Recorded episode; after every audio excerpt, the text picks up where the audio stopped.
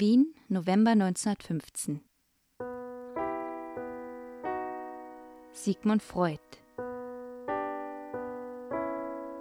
Vergänglichkeit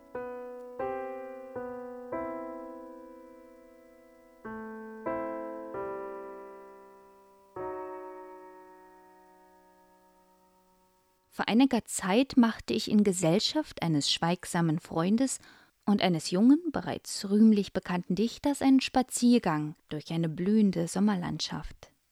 Der Dichter bewunderte die Schönheit der Natur um uns, aber ohne sich ihrer zu erfreuen.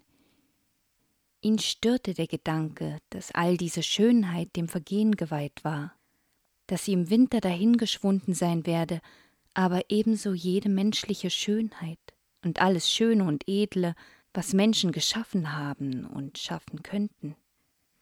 Alles, was er sonst geliebt und bewundert hätte, schien ihm entwertet durch das Schicksal der Vergänglichkeit, zu dem es bestimmt war. Wir wissen, dass von solcher Versenkung in die Hinfälligkeit alles Schönen und Vollkommenen zwei verschiedene seelische Regungen ausgehen können.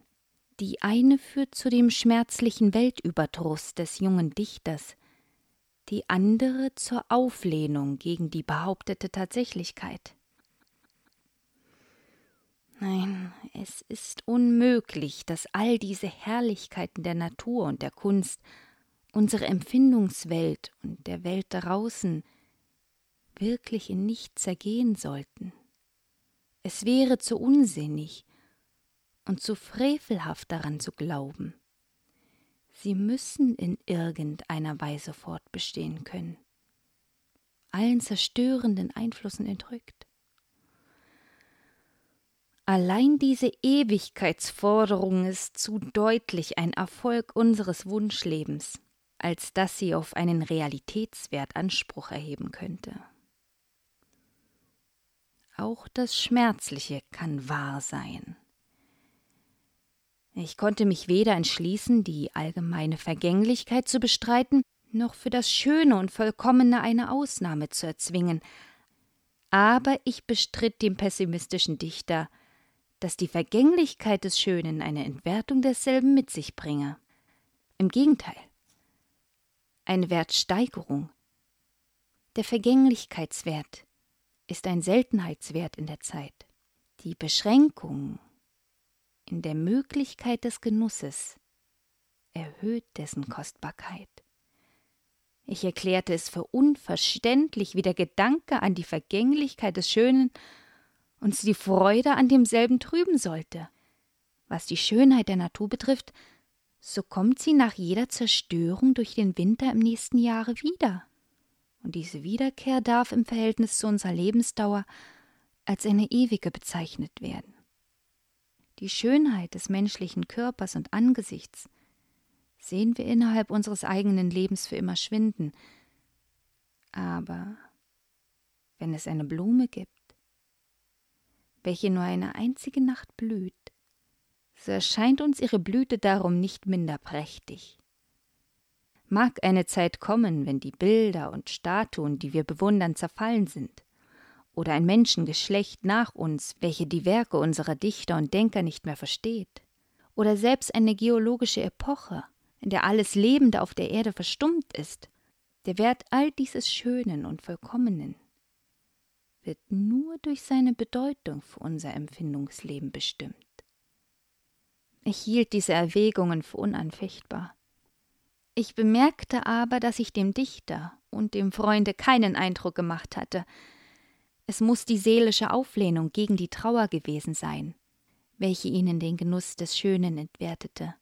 Die Vorstellung, dass dies Schöne vergänglich sei, gab den beiden Empfindsamen einen Vorgeschmack der Trauer um seinen Untergang. Und da die Seele vor allem Schmerzlichen instinktiv zurückweicht, fühlten sie ihren Genuss am Schönen durch den Gedanken an dessen Vergänglichkeit beeinträchtigt.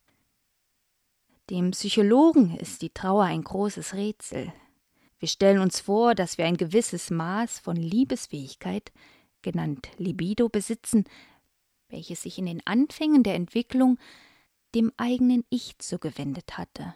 Später aber eigentlich von sehr früher an, wendet es sich vom Ich ab und den Objekten zu, die wir solcher Art gewissermaßen in unser Ich hineinnehmen.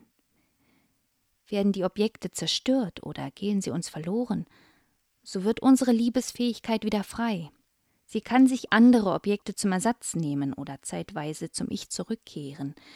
Warum aber diese Ablösung von ihren Objekten ein so schmerzhafter Vorgang sein sollte, das verstehen wir nicht.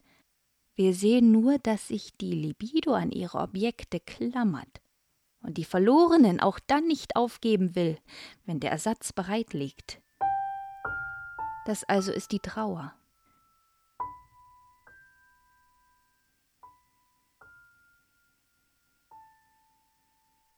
Die Unterhaltung mit dem Dichter fand im Sommer vor dem Krieg statt.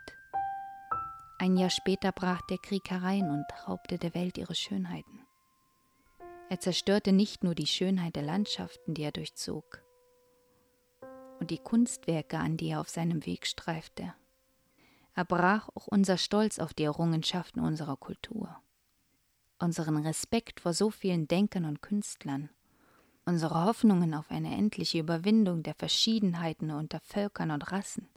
Er beschmutzte die erhabene Unparteilichkeit unserer Wissenschaft, stellte unser Triebleben in seiner Nacktheit bloß, entfesselte die bösen Geister in uns, die wir durch die Jahrhunderte währende Erziehung von Seiten unserer Edelsten dauernd gebändigt glaubten.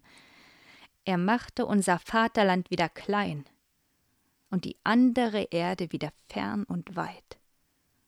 Er raubte uns so vieles, das wir geliebt hatten, und zeigte uns die Hinfälligkeit von manchem, was wir für beständig gehalten hatten. All jene, jetzt verlorenen Güter, sind sie uns wirklich entwertet worden, weil sie sich als so hinfällig und widerstandsunfähig erwiesen haben?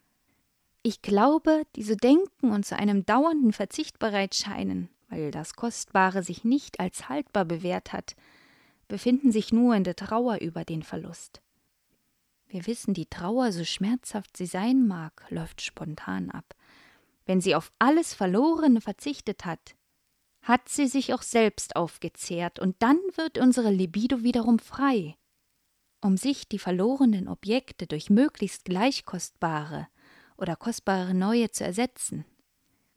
Es steht zu hoffen, dass es mit den Verlusten dieses Krieges nicht anders gehen wird. Wenn erst die Trauer überwunden ist, wird es sich zeigen, dass unsere Hochschätzung der Kulturgüter unter der Erfahrung von ihrer Gebrechlichkeit nicht gelitten hat. Wir werden alles wieder aufbauen, was der Krieg zerstört hat, vielleicht auf festerem Grund und dauerhafter als vorher.